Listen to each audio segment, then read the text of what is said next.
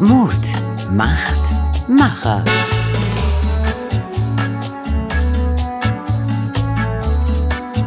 Der Podcast mitten aus dem Leben von Radio Aktuell mit Oliver Dunk. Sein Motto lautet, ein Tag ohne Fußball ist für mich ein verlorener Tag. Er hat den ersten FC Union aus Berlin erstklassig gemacht und nicht nur das, die Mannschaft spielt ganz oben mit, augenblicklich auf Tabellenplatz 5. Sein Weg hat er jetzt in einem Buch zusammen mit Helge Mewes aufgeschrieben, der verheißungsvolle Titel Das Geheimnis meines Erfolges. Herzlich willkommen an den Sportgeschäftsführer des ersten FC Union Berlin, Oliver Runert. Hallo, guten Tag, Grüße sehr, Dunk. Mut macht Macher heißt dieser Podcast. Herr Runert, was verbinden Sie mit diesen drei Begriffen? Ja, dass Mut äh, eine Grundvoraussetzung ist, dass du ein Macher sein kannst. Und äh, wenn du nicht Entscheidungen triffst, wenn du immer nur Entscheidungen vor dir herschiebst, kannst du kein Macher sein aus meiner Sicht. Und ähm, es gehören, es gehören Entscheidungen letzten Endes dazu, um Dinge zu erreichen. Und wer sich vor Entscheidungen wehrt, kann am Ende kein Macher werden. Die können auch mal falsch sein. Ähm, das gehört dazu. Ja, trotzdem musst du bereit sein, ähm, Verantwortung zu übernehmen und äh, dann auch wieder nach einer vermeintlichen Entscheidung die nächste zu treffen. Und das ist für mich halt wichtig. Und Mut macht Macher heißt ja als zweites eben auch, das Macht kann man ja auch entsprechend ähm, als, als äh, ähm, Substantiv als sehen. Nomen gebrauchen, Mhm. als Nomen gebrauchen, genau, und dementsprechend auch äh, sagen, ja, es ist eben etwas, was du am Ende als Macher auch erreichst, nämlich eine Macht über gewisse Dinge zu haben, nämlich über Entscheidungen. Macht Ihnen Macht Spaß? Nee, aber sie ist notwendig. Wenn du Macht in gewisser Weise äh, brauchst, um sie anzuwenden, ist es eigentlich schon falsch. Ich glaube aber, dass Macht heißt auch, ähm, dass deine ähm, Leute um dich herum durchaus wissen, dass du einen Einfluss, eine gewisse Stellung hast und das auch akzeptieren, ohne dass du die jeden Tag nach außen äh, tragen musst. Ich glaube, das ist so das äh, Erfolgsrezept. Das äh, Macht wird einem, wie sagt man, zugesprochen.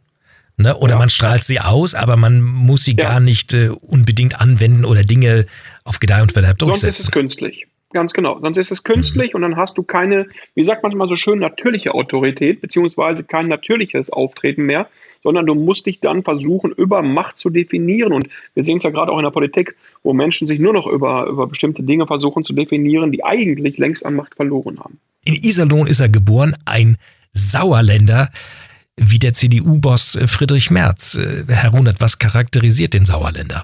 Ja, gute Frage. Das ist natürlich, wenn man über sich als, äh, als Sauerländer spricht, immer schwierig zu sagen. Aber ich glaube, wir sind zumindest ähm, von der Art her sehr, ähm, ja, sehr klar und auch äh, Menschen, die eben anecken können, weil sie eine Meinung haben. Und wir sind nicht diejenigen, die hergehen und ihre Meinung alle paar Minuten dann dem anpassen, was vielleicht jemand anderes sagt. Und ich glaube, dieser stringentere ähm, ja, Weg, dieses auch äh, möglicherweise mal ähm, anecken zu können, ist so ein bisschen charakteristisch. Man sagt dem Sauerländer nach, er sei auch ein bisschen ein Dickkopf. Ja. Ähm, das mag so sein, ein bisschen stur dickköpfig. Sind und, Sie äh, dickköpfig? Vielleicht so.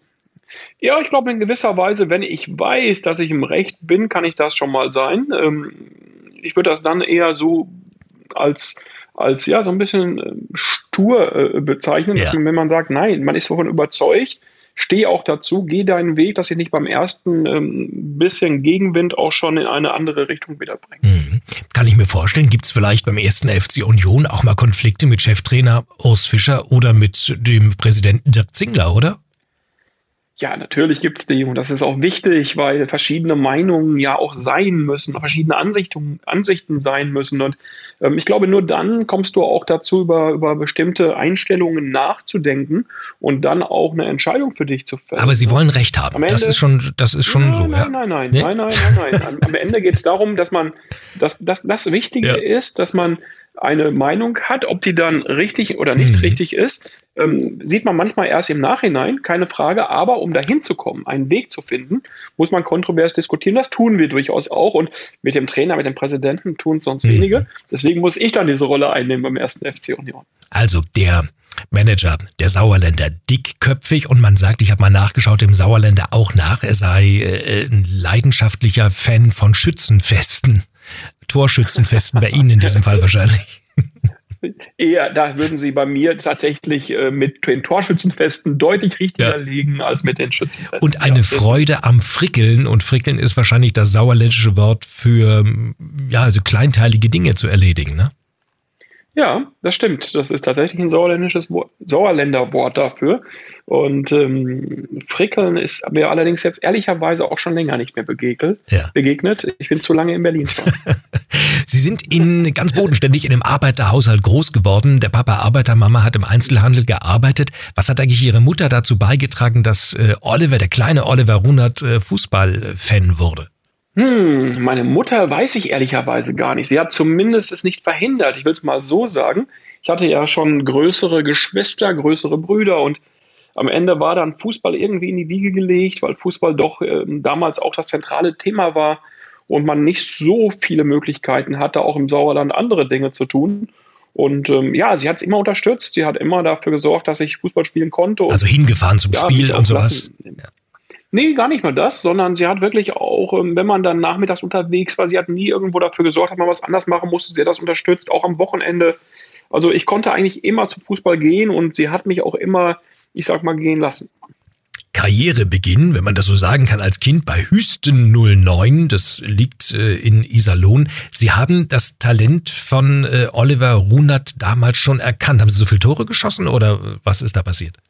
Hüsten ist jetzt ein Teil meiner Geburtsstadt ähm, Arnsberg im Sauerland auch und, und, und im Endeffekt ähm, deswegen auch für mich so, ja, dieser Bezug, ähm, den ich eigentlich so als Kind wirklich hatte, das Aufwachsen und alles hat in Hüsten eigentlich im, im, in, in, in diesem Bereich stattgefunden. Mhm. Und ja, im, im Endeffekt haben sie, das kann man glaube ich schon so sagen, hat man mich schon dort auch recht schnell eigentlich gefördert und auch in die verschiedenen damaligen Auswahlmannschaften berufen und das war so von Anfang an im Grunde genommen das, du bist dort angefangen und hast es eigentlich auch eine ganze Zeit deiner Jugend dort gespielt.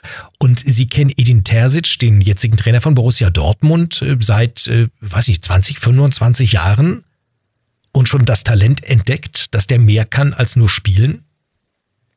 Ja, Edin war ähm, tatsächlich Jugendspieler bei mir, begann damals in der B-Jugend, das ist der Altersbereich 15, 16 Jahre. Und er kam aus Menden im Sauerland, ähm, gar nicht so weit weg von Iserlohn, wo ich zu dem Zeitpunkt dann halt die Jugend trainiert hatte. Und Edin kam halt ähm, aus einem noch kleineren Club, ähm, hat versucht, den nächsten Schritt zu machen, war unglaublich ehrgeizig, wirklich sehr, sehr ehrgeizig, wurde, ähm, hat viel aufgewendet für Fußball und er war dann schon jemand, wenn er mal nicht gespielt hat, wir waren in den höchsten Ligen aktiv, war nicht ganz so einfach. Ähm, wenn er da mal nicht gespielt hat, war er schon unzufrieden. Und er war auch jemand, der auch schon mit 16, äh, 17 Jahren dann wirklich nicht den Papa oder irgendjemanden vorgeschickt hat, mhm. sondern der auch selbst zu dir kam und wissen wollte, warum habe ich denn jetzt nicht gespielt? Und ja, vielleicht hat ihn das dann auch, äh, wir, wir witzeln heute oft darüber ähm, und frotzeln wirklich so ein bisschen, äh, vielleicht hat ihm das damals dann auch den Weg in die ähm, etwas andere Laufbahn als Trainer nämlich gebahnt und dann eben nicht als Spieler. Ja, mit Urs Fischer ist der Vertrag als Trainer erstmal verlängert worden, aber wäre denn Edin Terzic eine Option mal in Perspektive, wo Sie sagen, könnte ich mir theoretisch vorstellen? Ja, Edin ist sehr jung. Ähm, ich glaube, er hat ähm, jetzt seine erste Station als Trainer bei Borussia Dortmund. Es wird ähm, auch noch weitere Stationen geben im Leben. Normalerweise, mhm. zumindest als Trainer, wird es so sein. Wenn er als Trainer weiterhin, als Cheftrainer weiterhin erfolgreich sein will, wird man nicht, sehr wahrscheinlich zumindest nicht, es wäre ungewöhnlich, bei einem Verein verbleiben. Ähm, ja, und ansonsten natürlich, warum soll er das nicht können? Und äh, trotzdem sind wir aber auch sehr, sehr glücklich, zumindest derzeit auch äh, mit Urs Fischer jemanden zu ja. haben, wo wir gar nicht drüber nachdenken, momentan jemand anderen da haben zu wollen. Würde ich an Ihrer Stelle auch nicht tun. Ihr Leben ist, ist nicht nur erfolgreich. Also man kann nicht nur sagen, der Mann ist jetzt ein erfolgreicher Politiker im Stadtrat von Iserlohn oder er ist ein erfolgreicher Sportmanager. Sie sind auch mal rausgeflogen, ähm, eine Freistellung von Österreich Iserlohn und dann hat sie 2007 Schalke 04 angesprochen und sie haben da als, man mag ja nicht glauben, als Minijobber angefangen. Ja, und dann Karriere gemacht, also vom Scout und Trainer zum Direktor der Kaderschmiede. Wie haben Sie das geschafft? Gute Frage. Wie schafft man das? Ich habe das hier im Buch auch so ein bisschen beschrieben. Also eigentlich ist, ähm, so wie wir es am Anfang gesagt haben, ein Tag ohne Fußball, verlorener Tag, das hört sich ein bisschen plakativ an und trotzdem entspricht es dem, wie ich es immer erlebt habe. Du hast es mit totaler Leidenschaft gemacht, du hast es total gerne gemacht und als dann diese ähm, Freistellung in Iserlohn kam, ähm, völlig überraschend und man so ein bisschen in der Luft hing, ähm, war Schalke dann sicherlich eine hochinteressante Geschichte dahingehend, dass man Jungs äh, anschauen konnte, wie sie spielen, einschätzen musste, wie ist das Potenzial. Ja, und dann ist es zunächst nur möglich gewesen, als geringfügig Beschäftigter anzufangen. Das habe ich damals getan. Ähm, und dann sind diese Schritte tatsächlich so peu à peu immer wieder irgendwo passiert. Und manchmal denkt man so nach oder denkt man darüber nach und kommt selbst gar nicht so richtig zu der Erklärung, warum ist was wie passiert. Es ist einfach ähm, irgendwo in, in, in, in, in sich begründet ähm, und manchmal auch, muss man ehrlicherweise gestehen, mit ein bisschen Glück verbunden. Es wurde was frei und jemand hat es dir zugetraut. Mhm. Du warst dann erfolgreich und so hat sich der nächste Schritt jeweils ergeben.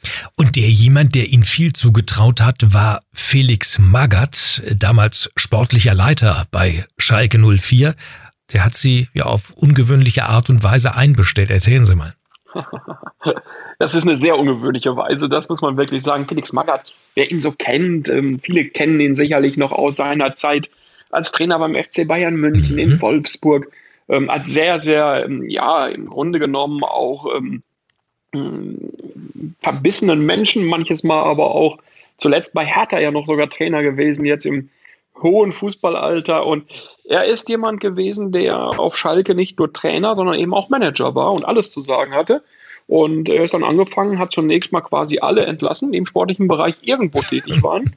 Ähm, und hat alle so, ich sag's mal, wie man es im Fußball formuliert, rasiert. Ja. Und äh, Gott sei Dank habe ich mich dann so ein bisschen dagegen gewehrt. Das hat ihn irgendwann beeindruckt und er hat mich dann nachdem wir eine Gerichtsverhandlung sogar erst hatten und die Richterin dann ähm, mehr oder weniger durch die Blume hat blicken lassen, das äh, wird so nicht Bestand haben können. Die wollten sie eigentlich rausschmeißen.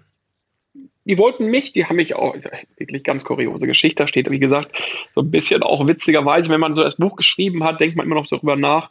Silvester 2009 auf 2010, Neuseeland Schiff mit Freunden Jahre oder lange drauf hingespart. Wir waren da 10 vor 12 in Deutschland, war 10 vor 12 äh, schon in Neuseeland. Wir waren also kurz vorm Jahreswechsel und dann kam der Anruf, du bist freigestellt. Also es war ein super, ein super äh, ähm, Übergang in 2010. Zumindest behält man es. Herr Runert, die Wegbegleiter, egal wen man fragt, die sind alle voll des Lobes. Die sagen, der Oliver, der ist ein Motivator, ja. Und ähm, jetzt weiß ich das ja selber als jemand, der auch äh, Menschen in einem Unternehmen führt. Man will zwar immer motivieren, aber es gibt natürlich auch Rückschläge oder man ärgert sich über eine Performance. Wie gehen Sie denn damit um, dass es trotzdem motivierend bleibt? Ja, es ist, es ist ja, wer motiviert den Motivator? Das ist ja auch genau. so eine ähm, Frage, die man sicherlich immer wieder sich stellen muss. Und es ist schon auch ähm, nicht immer ganz einfach, weil ähm, du gerade jetzt auch, weil das Beispiel, Sie haben gerade den Tabellenplatz genannt, wir haben im 2022 ein unglaublich erfolgreiches Jahr für den ersten FC Union Berlin erlebt. Aber du bist halt auch nur am Spielen gewesen. Das heißt, wir haben uns qualifiziert für den internationalen Wettbewerb, für die DFB-Pokal bis ins Halbfinale 2021, 22. Jetzt sind wir Gott sei Dank auch wieder in der dritten Runde der Saison 22, 23.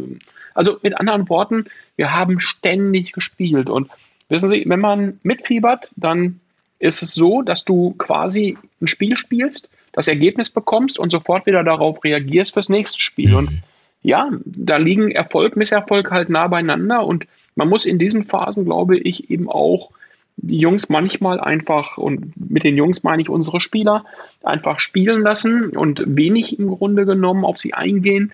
Und manchmal muss man doch tatsächlich auch den einen oder anderen zu Einzelgesprächen oder auch in der Gruppe mal vor ihnen sprechen, um ihnen auch nochmal klarzumachen, ja, wie stolz man eigentlich auch auf das ist, was man erreicht hat, oder manchmal auch zu sagen, jetzt müssen wir mal alle zusammen nochmal überlegen, was können wir verändern.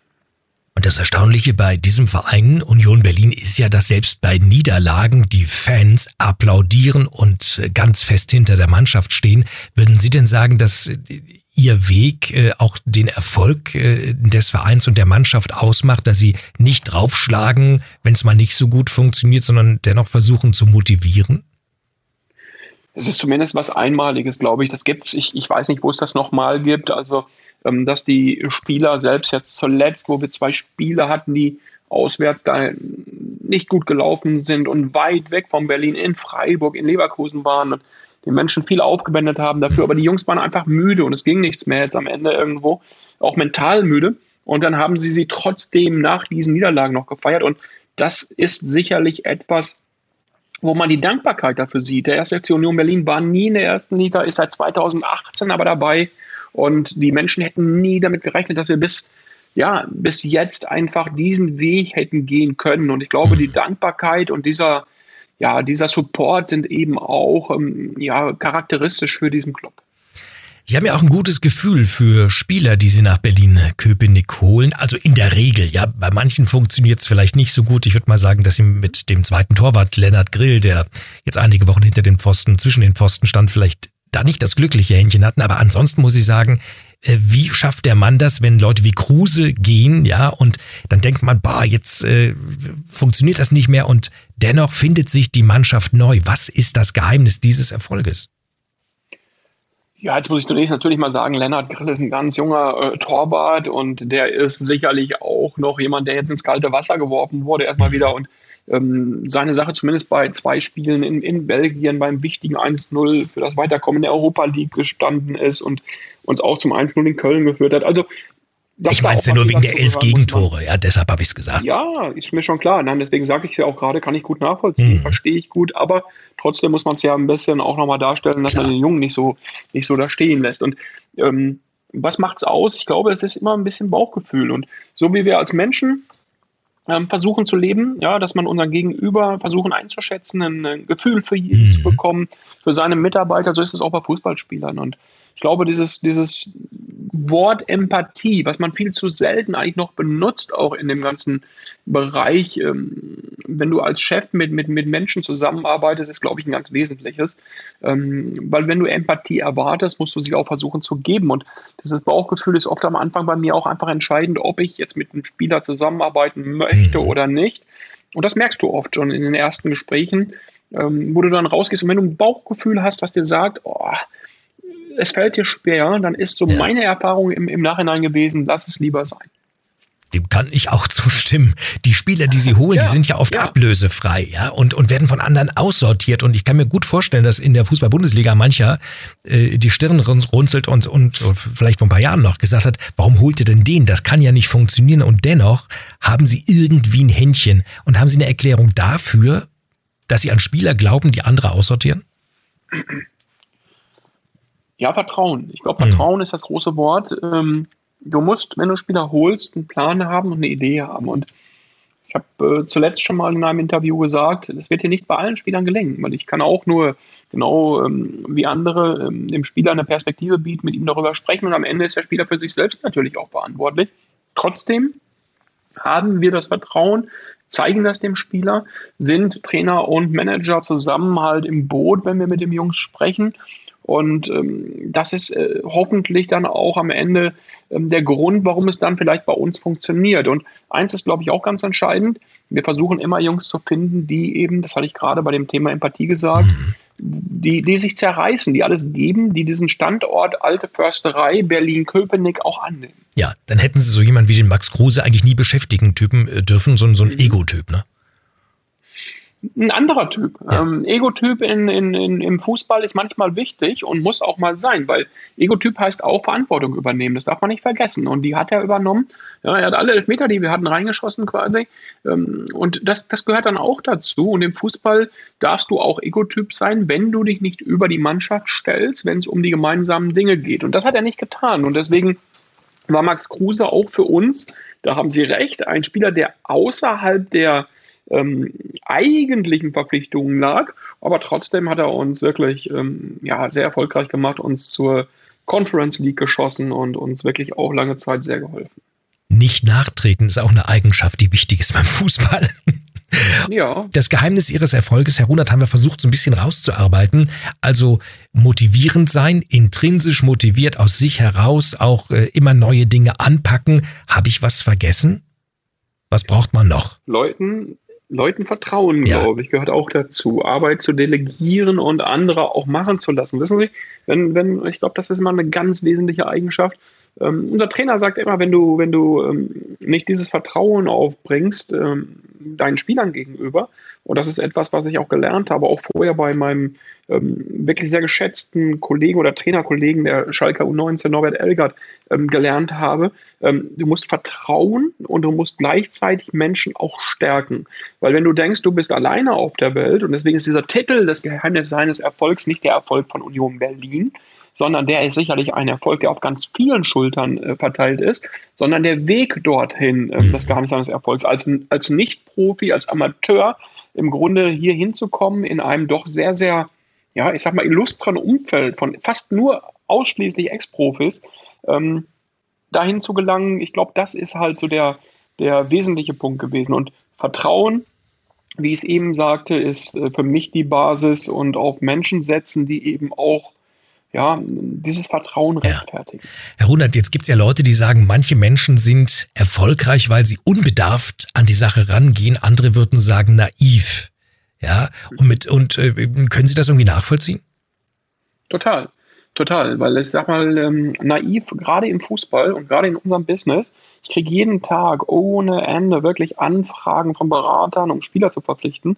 Ähm, und die versprechen dir wirklich, ich sag mal, ähm, ja, den Himmel auf Erden bei allen Spielern und wie toll die alle sind. Und wenn du zu naiv bist, ähm, dahingehend allen zu glauben, ich glaube, dann bist du bist du äh, ganz schnell auch wieder jemand, der äh, gar keine Chance hat zu, zu, ja, ich sag's mal übertrieben gespitzt, dieses Wort zu überleben in diesem Business. Und andererseits ist es natürlich gar nicht schlecht, ich sag mal, als Mensch von außen dahin zu kommen, weil du, um dort zu hinzukommen, sicherlich eben auch schon ausgeschlossen hast, dass du naiv warst. Sie sitzen ja nun als Politiker für die Linkspartei im Stadtrat von Iserlohn. Ich, als ich das zum ersten Mal gehört habe, ich dachte, meine Güte, hätte ich jetzt nicht gedacht von jemandem, der Sportfunktionär ja. ist. Welche Parallele gibt es eigentlich zwischen Politik und Fußball?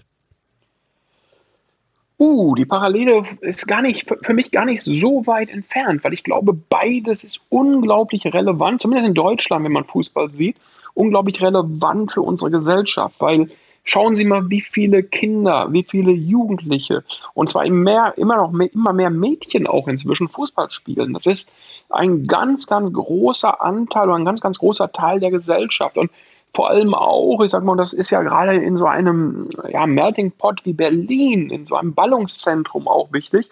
Ähm, es verbindet Menschen, es verbindet Nationen, sage ich jetzt mal einfach, und äh, es interessiert nicht, ob du schwarz bist, weiß bist, ob du in irgendeiner Art und Weise eine andere Religion hast. Beim Fußball sind alle mit dem gleichen Ziel unterwegs, eine Mannschaft zu bilden, miteinander klarzukommen. Und deswegen sage ich immer, Sport insgesamt, aber besonders auch Fußball ist einer der besten Sozialarbeiter, ja. den wir uns wünschen können. Genau, aber in der Politik ist es genau andersrum. Da haben nicht immer alle das gleiche Ziel und da wird auch kräftig gefault. In der Politik ist es sicherlich ähm, ähnlich wie im Fußballgeschäft. Es ist ein bisschen mit, äh, zumindest im professionellen Fußballgeschäft, in der Politik auch. Es geht immer auch um, um Postengeschachere. Es geht immer auch darum, natürlich möglichst in die beste Position zu kommen. Und die Verbindung dahingehend ist etwas, was ich, glaube ich, ähm, sehr gut miteinander dahingehend vergleichen kann, dass die Spitze, ja, die Spitze einer Partei und die Spitze eines Fußballclubs ja, du immer sehen kannst, funktioniert die Spitze, funktioniert die Basis und funktioniert sie nicht, geht meistens eben auch die Basis, in dem Fall halt die Mannschaft baden. Der erste FC Union ist im Fußball sehr erfolgreich die Linkspartei in der Politik in Deutschland nicht. Wenn jetzt jemand äh, auf den Gedanken käme, im Bundesvorstand ihrer Partei zu sagen, meine Güte, der Mann kann Fußball-Bundesliga, sehr erfolgreich, wollen wir den nicht mal ein Stück weit höher heben? Wäre das was für Sie, dass Sie sagen, ich möchte mal auch in der Politik ganz nach oben? Wissen Sie, ich bin ja Lokalpolitiker und Sie hatten eben schon eingangs ganz gut beschrieben, warum ich eigentlich äh, auch aus dem Sauerland kommend ähm, damals in Iserlohn gelandet, dann einfach im, im, Grunde genommen auch ähm, so aufgewachsen bin, wie ich aufgewachsen bin, nämlich in sehr einfachen Verhältnissen. Und mir war soziale Gerechtigkeit und das Bestreben dahingehend der Grund, warum ich in die Politik gegangen bin damals. Und da stehe ich auch für. Und ich bin jemand, der nicht deutschlandweit in der Politik aktiv ist, der sich auch bewusst, obwohl die Möglichkeit sicherlich äh, immer wieder da ist, versucht, politisch mit den Statements zurückzuhalten, aber kommunalpolitisch eben auch ähm, ja, sehr beachtliche Ergebnisse für uns in Iserlohn erzielt hat. Und, ja, aber Sie, Sie drücken sich ein bisschen, Sie sind schon sehr, Sie antworten schon wie ein Politiker. Sie drücken sich nämlich um die Antwort. Ich, ich habe ja, ich habe ja gefragt, wenn die Bundespartei, die, die, der linke Vorstand kommt und sagt, willst du, Oliver Runert, willst du jetzt mal hier oben eine, eine Rolle mitspielen? Du bist in der Fußball-Bundesliga inzwischen so erfolgreich, bist inzwischen auch eine deutschlandweit bekannte Persönlichkeit. Äh, sagen Sie ja oder sagen Sie, nee, ich bleib lieber beim Fußball? Dann sage ich momentan, dass wir kommunalpolitisch so gut aufgestellt sind in Salon, dass ich mich da so wohl fühle, dass ich im Moment einfach äh, sage, ich bin glücklich. Es ist leichter, einen Pudding an die Wand äh, zu nageln, als äh, sie zu einer Antwort zu bringen. Okay, wenn jetzt RB Leipzig um die Ecke kommt und sagt, Mensch, Nein. Herr Runert, äh, Sie haben das mit Union so super gemacht, Sie würden eigentlich auch gut zu uns passen. Nein, ich habe schon mal gesagt, es ist sicherlich immer, und das ist auch legitim, immer erstrebenswert, dass man in seinem Job nochmal versucht, einen anderen Schritt zu gehen. Und ähm, ja, sicherlich auch einen besser dotierten Vertrag nochmal zu bekommen. Und das wird einem nie einmal verdenken können, dass man so etwas tut. Aber ähm, für mich sind Traditionsclubs wirklich äh, Vereine, die ich mit den Menschen, auch mit den Stadien verbinde. Und persönlich muss ich ganz ehrlich sagen, ist äh, für mich das kein Thema zum Beispiel, wie Sie es gerade genannt haben, RB Leipzig oder äh, ja auch Vereine, die andere oder andere Vereine, die eben über diese Tradition nicht verfügen, wäre für mich kein Thema, was mich wirklich reizt. Ihre Mannschaft ist in der Liga auf Tabellenplatz 5. Wie viel Luft ist denn nach oben und wie viel Angst haben Sie vor dem unten? Eine sehr berechtigte Frage, weil natürlich wir immer wieder ähm, auf das schauen, was ja ähm, in den letzten Jahren hier passiert ist. Und wenn du selbst Beteiligter bist als Außenstehender, ich muss auch sagen, die Außenstehenden äh, sind immer wieder zu Recht auch äh, fasziniert davon, als wir Erster waren, zu sagen, Mensch, kann denn das nicht irgendwo gelingen? Ähm, wir die wir jeden Tag hier arbeiten, machen uns mehr Gedanken darüber zu verhindern, dass man irgendwo ähm, ja, plötzlich halt einen kompletten äh, Schiffbruch erleidet und durchgereicht wird. Und das passiert seit einigen Jahren nicht. Das wurde am Anfang von allen Experten immer erwartet. Und äh, ich würde mir wünschen, dass die Mannschaft weiter so, wie sie zuletzt aufgetreten ist, ähm, bis zum, bis zum ähm, ja, vorletzten Spieltag eigentlich aufgetreten ist ähm, kompakt miteinander, ähm, wieder frisch nach der Pause auch die nächsten Spiele bestreitet und dass wir dann unser Saisonziel, das was wir immer formuliert haben, die 40 Punkte, da fehlen uns noch 13, ganz schnell erreichen, um dann nochmal zu schauen, was vielleicht auch in Richtung äh, Platzierung geht. Aber ich glaube, ich glaube, das darf man betonen. Ähm, wenn Sie die Unioner fragen und ins Stadion gehen, ähm, die sind alle auch dann froh, wenn wir am Ende wenn wir am Ende einfach in der Bundesliga bleiben. Herr Runert, ich finde ja Understatement super sympathisch, aber auf die Dauer über viele Jahre ist es ja irgendwann unglaubwürdig. Sie spielen mittlerweile so gut und ich höre immer nur, wir wollen den Klassenerhalt sichern.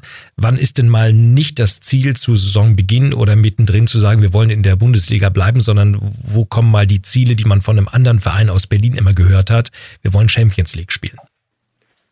Ja, da fehlt uns ganz viel dazu. Wir sind laut ähm, der ganzen Rankings immer noch in einem ganz, ganz äh, schwierigen Bereich, nämlich in dem Bereich, wo es um den Klassenerhalt einfach nur geht. Und wir haben uns in den letzten Jahren unglaublich entwickelt. Der Verein macht gerade ähm, große Schritte, plant jetzt einen Stadionausbau und wir haben gerade eine neue Nachwuchsakademie gebaut. Und die Schritte, die wir getan haben, hat die Deutsche Fußballliga gerade gesagt, da brauchen andere 10 bis 15 Jahre zu. Die sind wir jetzt in vier Jahren gegangen. Und die Entwicklung des ersten FC Union ist fantastisch. Und wir müssen nicht hergehen und uns größer machen, als wir sind, weil betrachten Sie uns deutschlandweit, dann haben wir das kleinste Stadion, einen der kleinsten Etats weiterhin und auch einen Kaderwert, ähm, der immer noch in der Bundesliga auf Platz 14, 15 rangiert. Und deswegen ist alles, was die Mannschaft zusammen mit dem Trainer momentan leistet, einfach ähm, gar nicht hoch genug zu bewerten. Und deswegen bleiben wir momentan nach dem Motto, Schuster, bleib bei deinen Leisten, lieber bei dem Ziel, was wir auch ähm, nach außen aus unserer Sicht immer wieder am besten verkaufen können, weil es am realistischsten ist. Hol erstmal diese 40 Punkte und schauen Sie, wer abgestiegen ist in den letzten Jahren in der Bundesliga.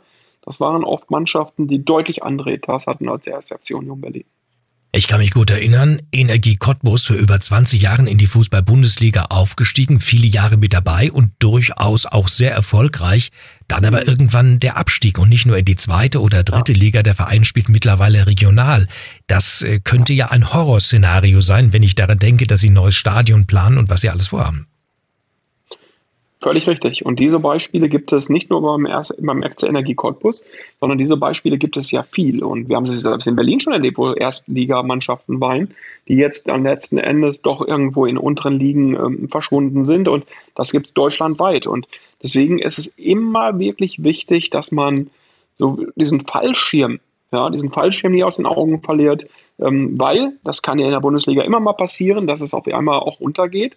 Dann musst du aber eben auch dafür gerüstet sein, dass du wieder hochgehen kannst. Und die bisherigen Beteiligten beim ersten FC Union ähm, und vor allem auch Dirk Zingler, der ja seit Jahren für diese, ähm, diesen Aufstieg des ersten FC Union steht, der mit seinem Präsidium ist Garant auch aus meiner Sicht dafür, dass der Club auch ähm, realistisch genug ist, genau diese Planungen weiter zu haben wenn man erfolgreich ist. Nicht arrogant sein und wenn es mal nicht so gut läuft, nicht jammern. Stimmen Sie zu? Absolut. Bin ich total bei Ihnen. Ich sag mal, es gibt gar keinen Grund, arrogant zu sein, weil ähm, warum sollten wir das sein oder sollte man das sein, wenn man erfolgreich ist? Wir machen unseren Job, wir versuchen ihn möglichst gut zu machen. Ähm, und ich, äh, für mich hat es nie irgendwo was bedeutet, das habe ich auch schon oft behauptet und, und oft gesagt. Ähm, es ist für mich schön, dass wir erfolgreich sind, auch dass ich erfolgreich bin, aber deswegen ein anderer Mensch zu werden, ähm, kann ich nicht verstehen. Und das Gleiche gilt auch eben, wenn es mal nicht gut läuft. Ja, nee, versuch es zu ändern. Aber rumjammern ist immer etwas, wo du ähm, ja am Ende für mich ist es ein bisschen wie aufgeben und nicht passen, ja. Da klingelt das Telefon. Gehen Sie ruhig ran. Sorry, oder oder drücken Sie es einfach nein. weg. So, ja, alles klar. Ja, genau. Okay, also aufgeben Sorry. ist keine Option. Und arrogant sein aufgeben auch nicht. ist nie eine Option und arrogant sein auch nicht. Wie gesagt, wir, wir das geht für mich nicht, ist keine Option, absolut nicht. Man darf jammern, wenn es wirklich einen hart trifft, wenn irgendwo was passiert, wenn mit der mhm. Familie was ist, wenn, wenn Krankheiten da sind, dann darf man auch mal wirklich ähm, jammern und muss sich trotzdem dagegen wehren. Ähm, das ist halt das, was ich hoffe, ähm, was auch eine Einstellung ist, die ich deutlich, deutlich präferiere. Ich habe noch ein paar Halbsätze, Herr Runert, die Sie bitte vervollständigen. Den Fernseher schalte ich immer ein, wenn. Ich einfach nur abschalten möchte, um irgendwas zu, äh, ähm, ja, in Anführungszeichen, um irgendwas anderes zu denken als Fußball. Meine größte Niederlage. Uh, das ist eine gute Frage. Meine, ich muss das vervollständigen. Meine größte Niederlage war vielleicht, dass ich, äh, oh mein Gott, es ist schwierig zu vervollständigen. Meine größte Niederlage. Also ich kann mir zum Beispiel vorstellen, als Sie 2009, 10 erfahren haben, Sie fliegen raus bei Schalke 04, zehn Minuten vor Mitternacht, das ist ja erstmal so eine Niederlage. Ne? Kommt so ein Anruf mhm. und später merkt man, äh, der Tritt in den Hintern war ein Stoß ins Glück. Ja, genau, deswegen. Und das war immer so eigentlich. Deswegen meine größte Niederlage. Ich, ich, ich hätte ich hätte meine größte Niederlage eher irgendwo dahin bezogen, dass ich jetzt gesagt hätte, ähm, meine größte Niederlage ist vielleicht dann doch eher etwas ein bisschen im privaten Bereich anzusiedeln, weil im Sport so die größte Niederlage kann ich eigentlich ehrlicherweise nicht ganz festmachen bisher. Ähm, müsste, ich, müsste ich wirklich lügen, die wird wahrscheinlich noch kommen. Meine Schwäche ist. Uh, das ist definitiv, dass ich nachmittags ein Stück Schokolade oder ein Stück Kuchen brauche und sonst irgendwo unglücklich bin. Und danach ist wirklich so. Also wenn ich die nicht nachmittags bekomme, diesen Stück Kuchen, also dann ist es bei mir ist der Tag gelaufen. Meine Geburtsstadt Arnsberg im Sauerland. Ist heute noch ähm, bedingt durch meine familiären äh, Wurzeln ähm, wichtig für mich, auch zum Entspannen wichtig. Die Menschen dort äh, mögen mich, sind sehr stolz, glaube ich, auch immer noch, dass sie ähm, mich gut kennen und ich mich ja relativ gerne und weiterhin eben auch sehen lasse ähm, und bedeutet mir immer noch recht viel. Da kommt der dickköpfige Sauerländer, sagen die dann. Bis jetzt nicht, ich glaube eher nicht. Nein, nein. Oliver Hunert, seit Mai 2018 Geschäftsführer Manager in der Fußball-Bundesliga beim ersten FC Union Berlin. Herr Hunert, danke, dass Sie bei mir waren. Sehr gerne, Herr Dunk, und alles Gute für Sie und Ihre Hörer. Mut macht Macher.